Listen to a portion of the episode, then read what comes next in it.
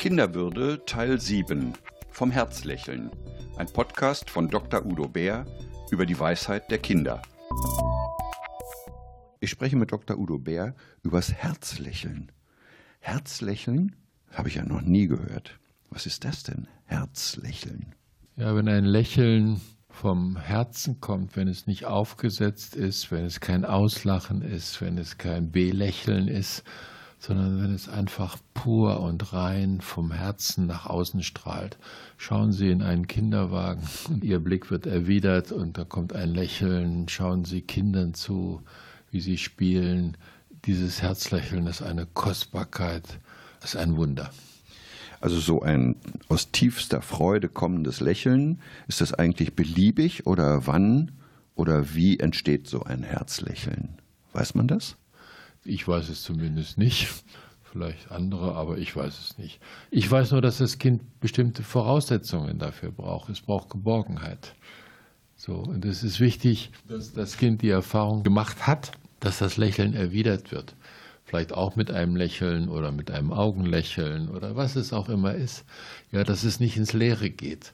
Wenn ein Lächeln ins Leere geht, dann erstirbt es. Wenn ein Herz ins Leere geht, dann verkümmert es. Das gilt für Kinder. Ganz, ja, Erwachsenen ist das schon sehr schwierig, dass sie dieses Herzlächeln noch hinbekommen. Viele ja, aber nicht alle. So, aber das gilt für alle. Es braucht Geborgenheit, es braucht Vertrauen, es braucht Resonanz. Kann ich als Erwachsener, als Oma, Opa, als Tante oder Onkel so ein Herzlächeln eigentlich provozieren, sozusagen erzeugen, also mir beim Kind abholen? Oder klappt das nicht? Also das versuchen viele und es klappt nicht weil dann kommt es nicht mehr vom Herzen. Dann ist es ein Druck, dann ist es äh, über Geschenke, ein erkauftes Lächeln ist kein Herzlächeln. Das ist ja das Schöne daran bei Kindern.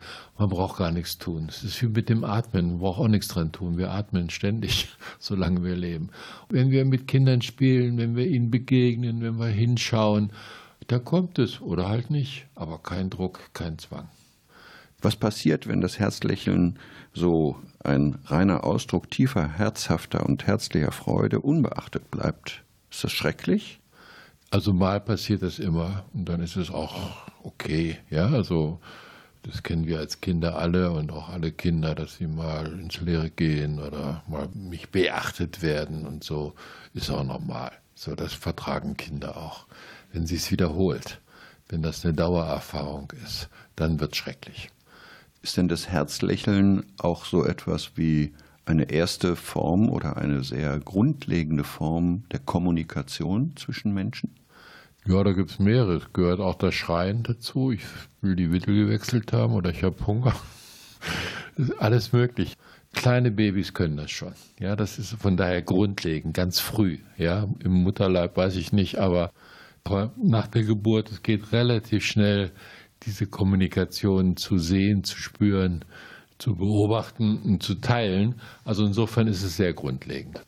Und haben Sie ein Fazit für uns bezogen auf das Herzlächeln und wie wir damit umgehen sollen, worauf wir achten müssen? Bei mir ruft das Herzlächeln immer ein Staunen hervor. Ich staune über das Wunder des Kindseins, über die Weisheit der Kinder, was sie uns schenken können. Es ist ein Geschenk und mein Fazit ist, ja, nehmt das Geschenk an. Sie hörten Dr. Udo Bär im Bärpott Kinderwürde über die Weisheit der Kinder.